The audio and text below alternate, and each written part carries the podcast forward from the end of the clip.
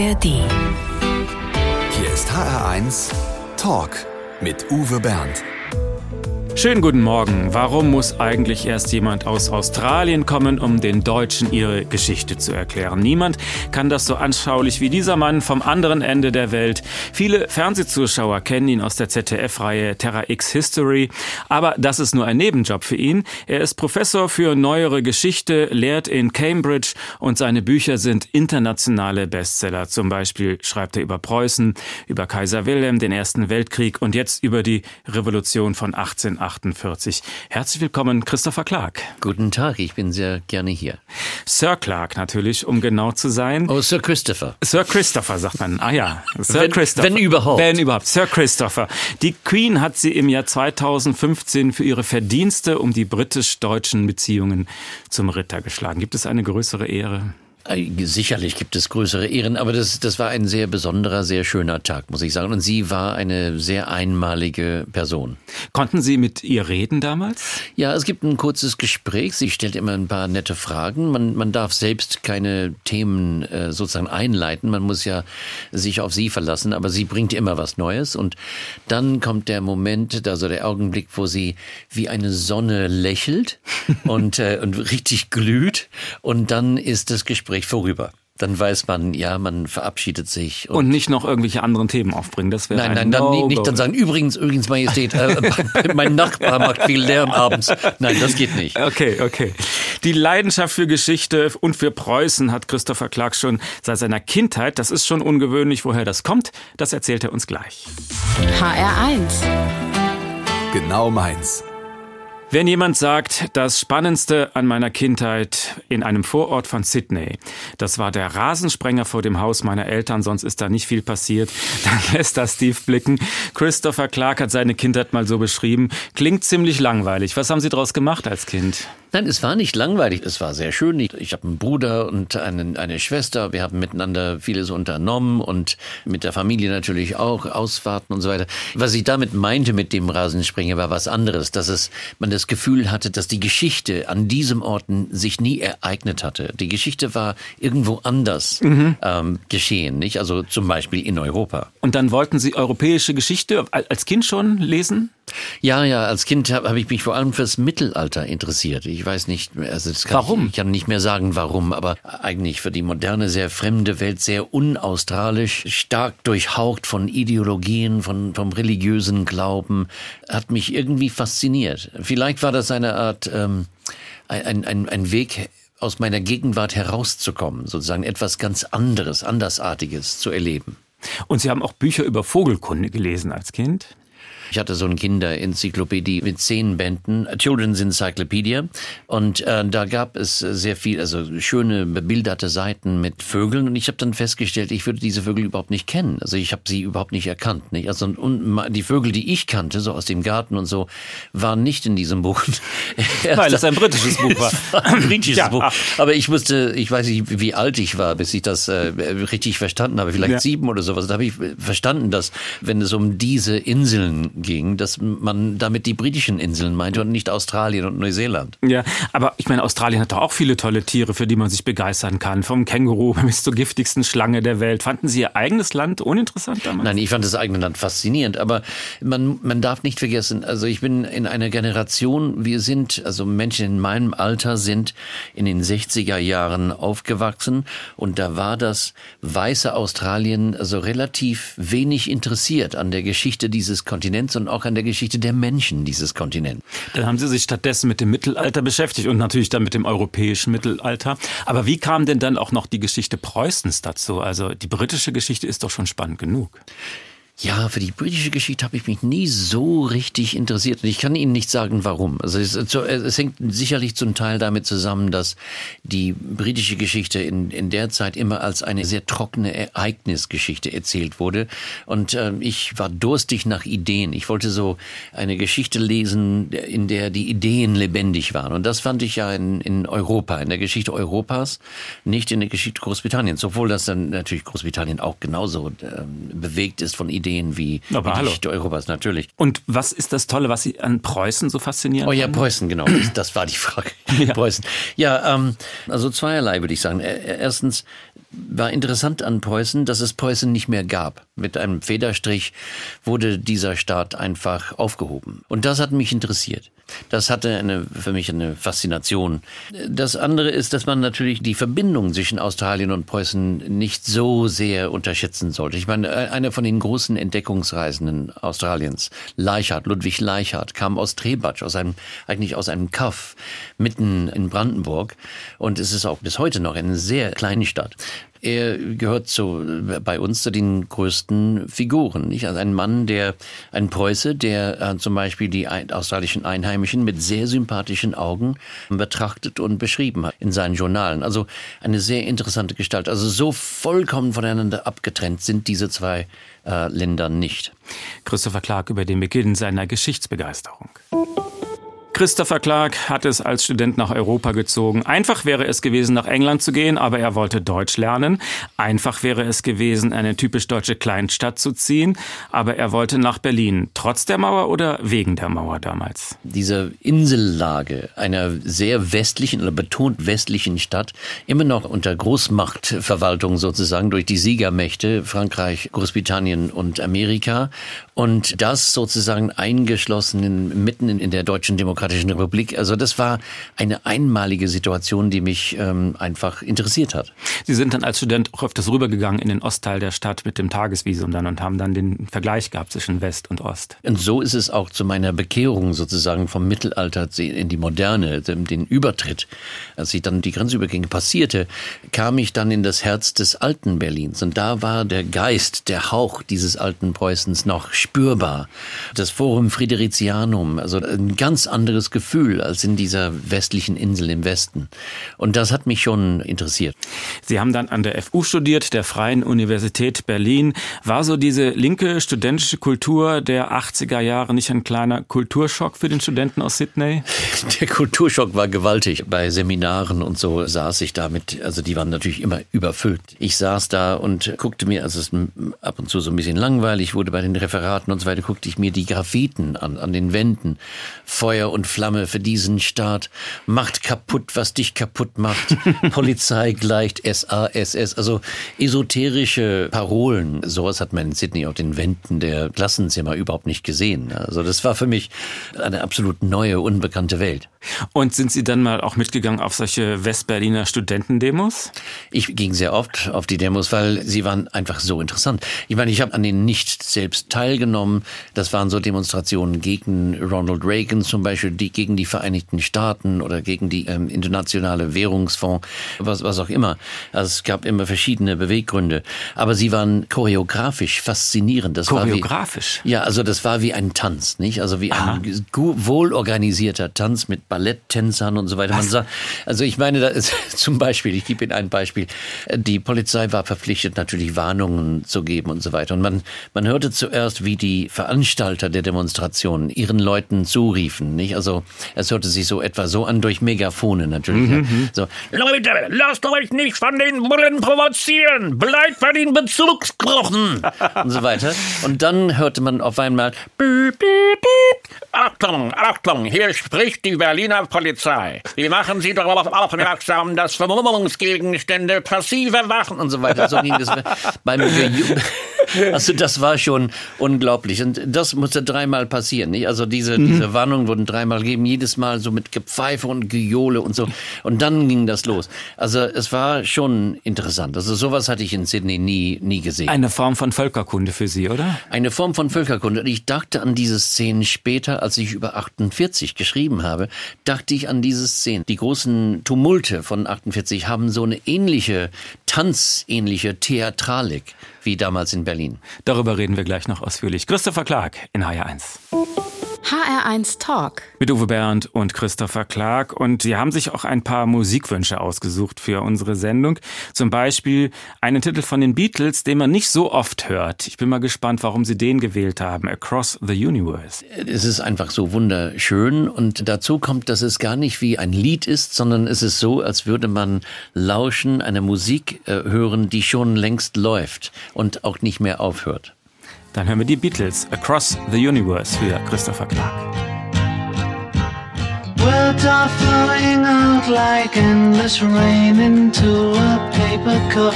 They slither wildly as they slip away across the universe. Pools of sorrow, waves of joy are drifting Frankfurt hat in diesem Jahr ein großes Fest gefeiert. 175 Jahre Paulskirchenversammlung.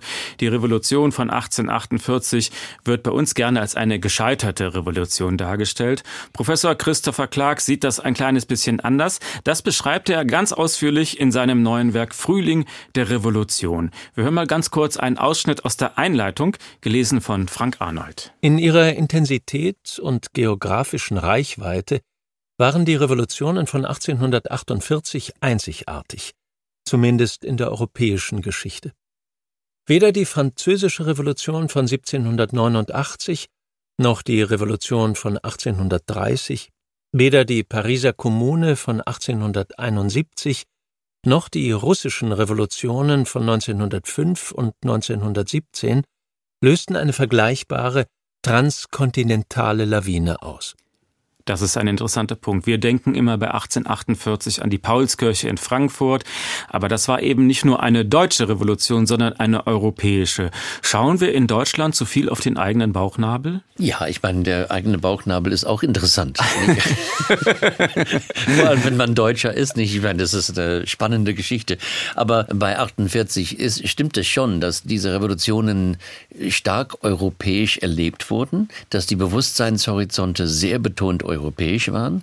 Die Menschen waren damals viel europäischer, könnte man vielleicht sagen, als sie heute sind. Und man betrachtete diese Revolution als Ausdruck einer vernetzten Gesellschaftsentwicklung. Nicht als deutsche oder italienische oder sizilianische Revolution, sondern als europäisches Ereignis. Erst im Nachhinein wurden sozusagen durch die Nationalstaaten und durch die Erinnerungsmanager und die, die Historiker der Nationalstaaten wurden diese Revolution nationalisiert. Also jedes Land hat auf diese Weise die Revolution für sich sozusagen gekapert, so in Anspruch genommen. Und was dann aus dem Blickfeld geriet, war die gesamteuropäische Dimension, die gerade so spannend ist. Und es gibt noch einen weiteren Punkt, den Sie in Ihrem Buch anders sehen. In Deutschland haben wir diese Vorstellung, dass die Revolution damals gescheitert sei. Und Sie sagen, es ist der falsche Ansatz, von einer gescheiterten Revolution zu sprechen. Und dann benutzen Sie gerne das Bild eines Schneesturms. Was wollen Sie damit erklären? Wenn es einen Schneesturm gibt, dann stellen die Leute nicht die Frage, ist dieser Schneesturm erfolgreich gewesen oder ist er gescheitert? ja. Sondern man sagt nur, es, sind, es ist so und so viel Schnee gefallen und äh, die Nachwirkungen sind so und so, nicht? Und das sollte man, glaube ich, bei einem Ereignis wie diese großen Revolutionen auch machen. Natürlich gibt es den Einwand, aber eine Revolution ist kein Naturereignis. Genau, wollte ich gerade sagen. Ja. Genau, es steckt dahinter eine Absicht. Und wenn diese Absicht nicht erfüllt wird, dann wird man doch berechtigt sein, von einem Scheitern zu sprechen. Das Problem bei einem Monsterereignis wie diese Revolution von 48, 49 ist, dass keine einzelne Absicht dahinter steckte, sondern ein, ein widersprüchlicher Chor von Hunderten von verschiedenen Träumen, Hoffnungen, Programmen, die zum Teil vollkommen widersprüchlich und miteinander in Konflikt standen, ähm, bestand. Warum ist das wichtig für das Verständnis unserer heutigen Zeit? Als ich, wie auch hierzulande viele Menschen, äh, vor dem Fernseher gesessen habe und diesen Einbruch einer wütenden Menge in das Kapitol gesehen habe, nicht mhm. in, im Januar äh, 2021, da habe ich diesen jungen Mann, den sogenannten QAnon, QAnon-Schaman gesehen und mir fiel 1848 sofort ein. Also diese Mischung aus Todernst auf der einen Seite und andererseits karnevaleskem Stil mit dem merkwürdigen Kostüm, mit den Pelzen und so weiter, mit den Tätowierungen und dann äh, großartige Parolen, Freiheit, Verfassung und so weiter, nicht? Diese Mischung hat mich sehr stark an 1848 erinnert. Auch das Theatralische dieses Einbruchs. Und äh, während der Revolutionen 1848 sind genau solche Einbrüche in die parlamentarischen Kammern geschehen. Frühling der Revolution Europa 1848-49 und der Kampf für eine neue Welt. Das Buch von Christopher Clark ist was für lange Winterabende. Es hat über 1000 Seiten. Das Hörbuch eine Laufzeit von 38 Stunden. In der nächsten Stunde können Sie mit etwas Glück handsignierte Exemplare von beiden bei uns ergattern. Hier ist der HR1 Talk. Ich bin gespannt auf unseren Überraschungsgast für Christopher Clark, denn er kann uns eine andere Seite von ihm zeigen. Guten Tag, Herr Überraschungsgast. Ja, das ist der Überraschungsgast, der, wenn wir drehen und du dran bist, lieber Chris, immer sagt, und bitte. Hallo Gero, grüß dich. Gero Hallo. von Böhm, er macht bei Terra X Histra die Filme mit Christopher Clark und er wirkt erleichtert, oder? Absolut. Es, es hätte schlimmer kommen können. Es hätte ja. viel, viel schlimmer kommen können. Da frage ich jetzt nicht nach. Also, Herr von Böhm, Moderatoren gibt es wie Sand am Meer. Warum haben Sie ausgerechnet einen Cambridge-Professor als Erzähler für Ihre Reihe angefragt? weil es keinen besseren gibt und in Deutschland keinen einzigen Historiker, der Geschichte so präsentieren kann wie Christopher Clark. Er weiß alles, er kennt alles, er ist mit allen Wassern gewaschen, übrigens auch der moderne. Er ist ja steckt nicht fest in der Geschichte und er bringt die Dinge rüber with a twinkle in the eye, wie man in England sagen würde, mit einem Augenzwinkern. Das ist bester BBC-Stil und sowas gibt's in Deutschland einfach nicht. Außerdem ist es ein guter Freund geworden. Insofern machen wir einfach weiter.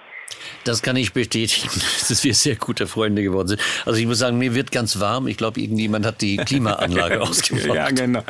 Wie funktioniert die Zusammenarbeit? Diskutieren Sie vor dem Dreh sehr viel oder ist er einfach der Präsenter und liest vor, was Sie aufgeschrieben haben? Nein, Na, das, von wegen. Da wird viel diskutiert. Oh ja, Chris, sag du's. es wird in der Tat sehr viel diskutiert und das gehört mit zur Spannung und zum Spaß der ganzen Sache. Ich habe eine Frage an dich, lieber Chris. Oh ja. Was war für dich eigentlich im Rückblick nach zwölf Filmen über das UNESCO-Welterbe das Spannendste? Ich habe dich das wirklich nie gefragt. Wenn wir unterwegs sind, haben wir immer so viel zu tun, dass man zu solchen Fragen gar nicht kommt. Also was war das Spannendste? Ich denke selber immer drüber nach. Es ist ungeheuer schwer, denn wir haben natürlich äh, wirklich extrem spannende Orte erlebt. Aber für mich war, glaube ich, Äthiopien das Spannendste überhaupt. Also diese, dieses alte afrikanische Christentum zu erleben, die Steinkirchen in Lalibela und die Menschen. Also das war einfach so interessant. Ja, Lalibela gehört ja zu den äh, Punkten auf unseren Reisen, wo es jetzt sehr schwer wäre zu drehen. Ja, das ist ja alles in Gefahr. Das ist teilweise von Milizen besetzt und man könnte da jetzt kaum drehen. Und auch im Iran zu drehen Ja. zum Beispiel, ja, geschweige denn in Israel, wo wir vor ein paar Monaten waren, das wäre alles nicht mehr möglich. Stimmt es eigentlich, dass Sie Christopher Clark am Anfang genötigt haben, eine Fliege zu tragen? Nach dem Motto, ein britischer Professor trägt halt Fliege? Erzähl, genau. erzähl jetzt die Wahrheit, Gero. Erzähl die Wahrheit. Bitteschön. Ja, doch, na, genötigt würde ich nicht sagen. Ich habe es ihm vorgeschlagen und er war eigentlich ziemlich schnell bereit, auch wenn er sonst nie in seinem Leben eine Fliege getragen hatte. Ich würde das so sagen. Warum denn die Fliege? Und, und Gero hat gesagt, ja, weil britische Professoren tragen eine solche Fliege. Und ich habe gesagt, ich kenne viele britischen Professoren und keine trägt eine Fliege. Und dann hat Gero gesagt, nein, aber die deutsche Vorstellung von einem britischen Professor trägt eine Fliege. Also das äh, fand ich schon zwingend. Das äh, habe ich schon eingesehen, dass das ein gut, gutes Argument war. Wie lange haben Sie sich das gefallen lassen dann? Wie viele Folgen? Ich glaube, eine Serie, ne? Ja, das war die Deutschlandsage. Die Deutschlandsage. Danach warst du so eingedeutscht, dass du jetzt keine Fliege mehr tragen musst. Ich wurde von der Fliege befreit. Sie genießen es auch dann den öffentlichen Auftritt im Fernsehen zu haben. Der Hörsaal reicht Ihnen nicht? Das Tolle am Fernsehen ist die Kommunikation. Das Fernsehen als kommunikativer Akt. Und dass man die Menschen auf diese Weise erreichen kann und nicht nur so über Ideen und Worte, sondern über die Orte, an denen die Geschichte geschehen ist. Das ist für mich das Spannendste am Fernsehen. Gero von Böhm, herzlichen Dank, dass Sie uns ein bisschen was über Christopher Clark verraten haben. Naja, da gäbe es noch mehr. Darüber Gut, dass machen wir jetzt Schluss machen. Darüber machen wir eine gesonderte Sendung. Vielen Dank, Danke, Gero von Gero. Böhm. Alles Gute, Chris. Danke und dir. Viel Erfolg weiter für dein tolles Buch. Dankeschön. Der HR1 Talk mit Christopher Clark. HR1 Talk. Cambridge-Professor Christopher Clark ist unser Gast. Ich bin sehr froh, dass er Zeit für uns hat. Ich frage mich schon lange, wie Sie das alles auf die Reihe kriegen. Der Mann schreibt Bücher, die so dick sind, dass man seine Katze damit erschlagen kann. Er steht ständig vor der Kamera beim ZDF. Irgendwann muss er auch noch seine historische Forschung machen. Wie viele Stunden hat Ihr Arbeitstag? 100. So viele Stunden, wie man wach bleiben kann. Okay, das heißt, Ihnen reichen vier Stunden Schlaf? Nein, nein, sechs, sieben, am liebsten acht, aber normalerweise schaffe ich das nicht. Wie lange schreibt man an tausend Seiten? So dick ist Frühling der Revolution geworden? Das ist immer schwer zu sagen, denn ich meine, dieses Thema der Revolution begleitet mich seit vielen, vielen Jahren, seit 20 Jahren oder sowas. Das ist das Herzstück des 19. Jahrhunderts. Und das 19. Jahrhundert ist für mich die, quasi die Wahlheimat geworden. Und mittendrin, wie ein großes Herz, pulsiert dieses Ereignis. Und ich wusste, irgendwann würde ich mich damit auseinandersetzen müssen. Also seit 20 20 Jahren ist das Thema in ihrem Herzen und dann haben sie es irgendwann einfach aufgeschrieben. Genau. Und bei all diesem ganzen Arbeitspensum wirkt er sehr entspannt. Als nächstes füllt er den HR1 Fragebogen aus. Das dauert nur ein paar Minuten. Normalerweise macht es Christopher Clark selten unter 500 Seiten. Jetzt muss er sich mal kurz fassen in den oh. Stichworten zum HR1 Fragebogen.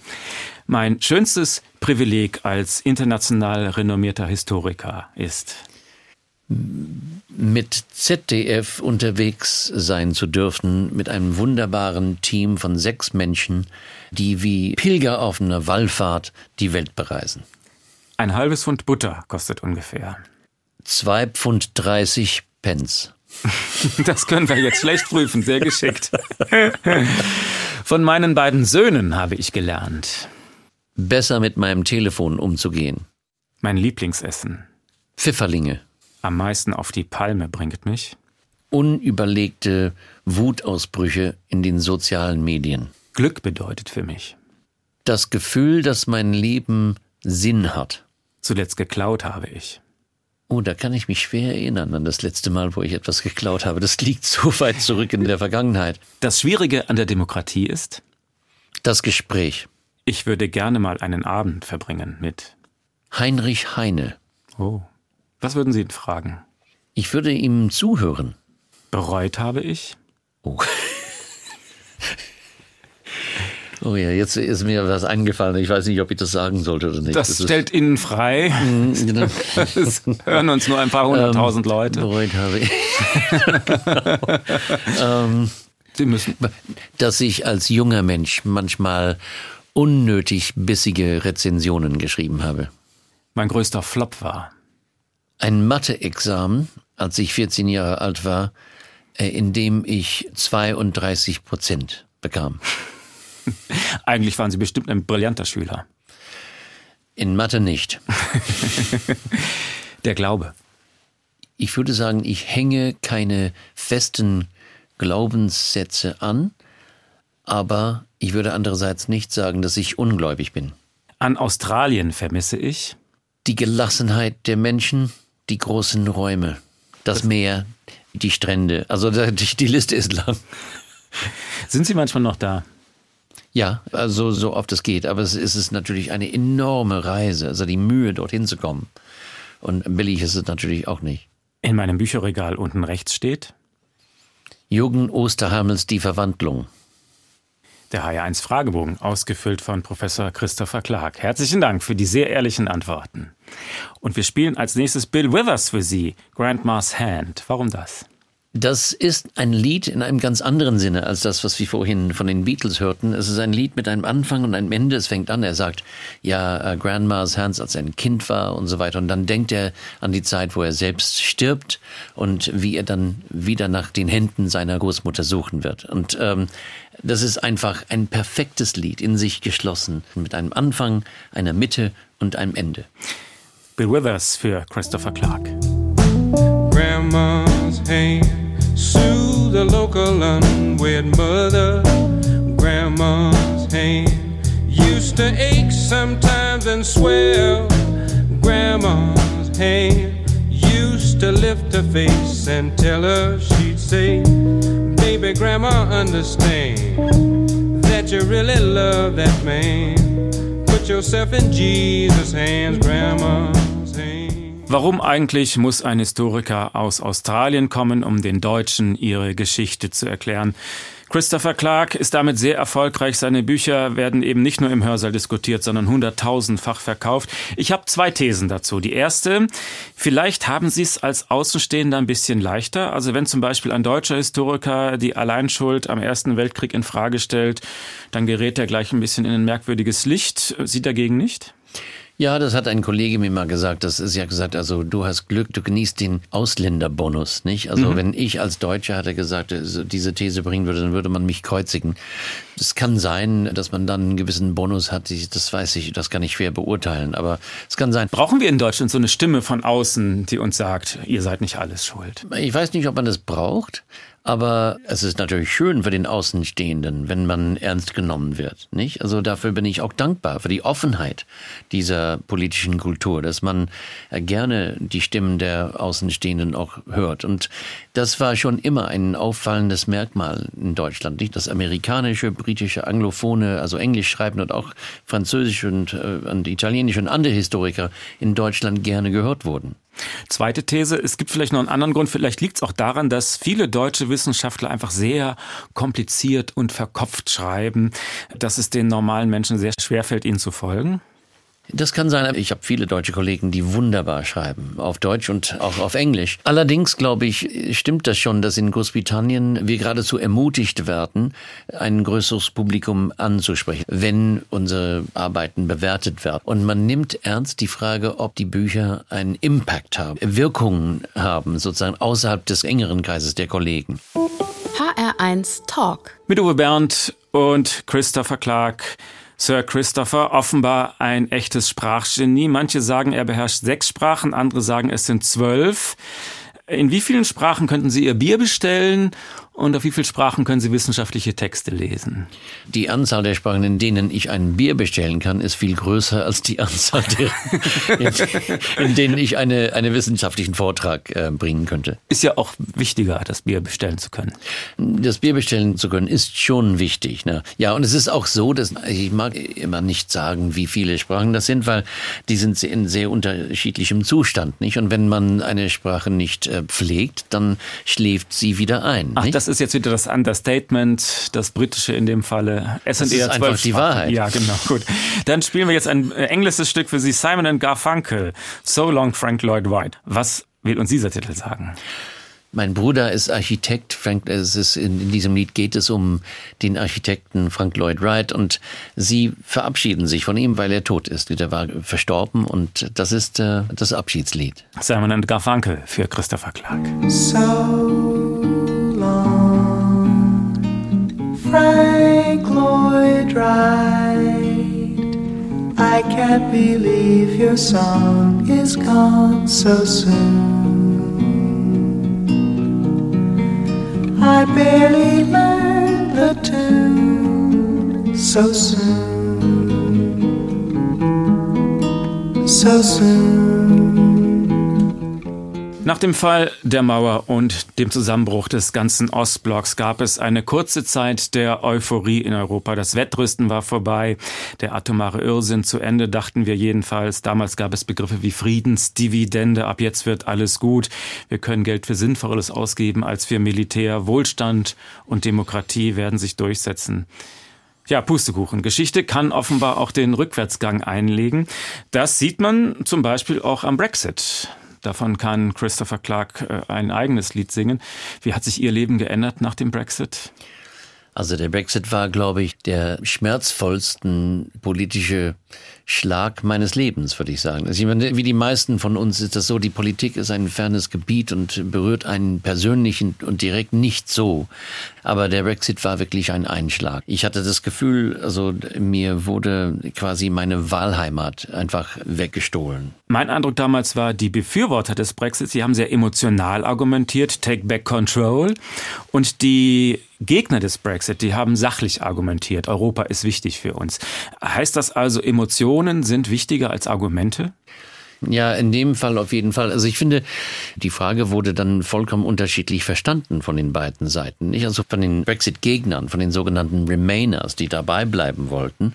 Für uns war das so, wir haben das als eine Frage nach Gewinn und Verlust. Also wird das besser sein oder wird das nicht so gut sein? Nicht nach den normalen quantitativen Ermessungen sozusagen. Wie wird es wirtschaftlich gehen mit der Arbeitslosigkeit, mit dem Wachstum und so weiter und so fort. Aber auf der anderen Seite hat man diese Frage nicht als eine Frage nach dem Gewinn und Verlust, nach Risiko und ähm, Vorteil, sondern eine Frage nach der Identität. Also für uns war das, ist das die bessere, der bessere Weg. Für die Brexiteers, für die Pro-Brexit-Leute war die Frage, wer bist du? Bist du ein freier Brite oder bist du ein Sklave von Brüssel? Und warum sagt man nicht, ich bin ein freier Europäer? Ja, das ist es eben. Also viele von uns haben uns gefragt, ob man auf unserer Seite vielleicht mehr mit den Emotionen hätte argumentieren müssen und sagen, wir bekennen uns zu Europa, auch vom Herzen her. Aber da darf man nicht vergessen, dass die Presse in Großbritannien zu ungefähr 80 Prozent wirklich stark antieuropäisch war. Nicht? Und die Nachrichten, die aus Europa kamen, waren immer böse Nachrichten. Nicht? Sie zwingen uns, die Bananen so in einer bestimmten Größe zu verkaufen. Oder mhm. Kartoffelchips dürfen wir in bestimmten Geschmacksrichtungen nicht mehr verkaufen. Vieles war Quatsch, vieles auch erfunden, vor allem von Boris Johnson, der eine Menge Lügen erzählt hat über Europa. Aber diese Lügen kamen sehr gut an und äh, wirkten emotionalisiert mobilisierend sozusagen auf die Bevölkerung. Und es war sehr stark gegen diesen Emotionsstrom anzukommen. Und deswegen hat man gemeint, naja, mit der Vernunft, mit der kühlen Vernunft kommen wir dagegen an. Das war wohl ein Fehler. Und jetzt ist die bange Frage, war dieser Brexit nur ein blöder Unfall in der europäischen Geschichte oder fällt die EU irgendwann auseinander wie ein Kartenhaus? Aber wenn ich das nur wüsste, nicht? Also hoffentlich nicht. Ich sage das alles, was ich gesagt habe, nicht, weil ich die EU für die Perfektion in Form einer politischen äh, Assoziation betrachte. Natürlich hat die EU Probleme, wie jeder Nationalstaat auch. Sie ist eine Baustelle, sie ist noch im Work in Progress. Aber als Idee und als Aspiration ist sie wirklich einmalig und sehr, meines Erachtens sehr positiv zu betrachten. Wo gibt es ansonsten eine politische Organisation, die auf diese Weise über freiwillige Zutritte sozusagen sich vergrößert? Und nicht durch irgendwelche Eroberungen oder Manipulationen irgendwelcher Art. Also die Attraktion dieser Union ist noch sehr, sehr stark, wenn man sie von außen betrachtet. Nicht wie ich zum Beispiel. Australien gehört leider noch nicht der EU. Ich freue mich sehr auf den Tag, wo wir auch aufgenommen werden. Ich meine, ich verstehe, worum es geht bei den Querelen und Argumente gegen die EU innerhalb von Europa.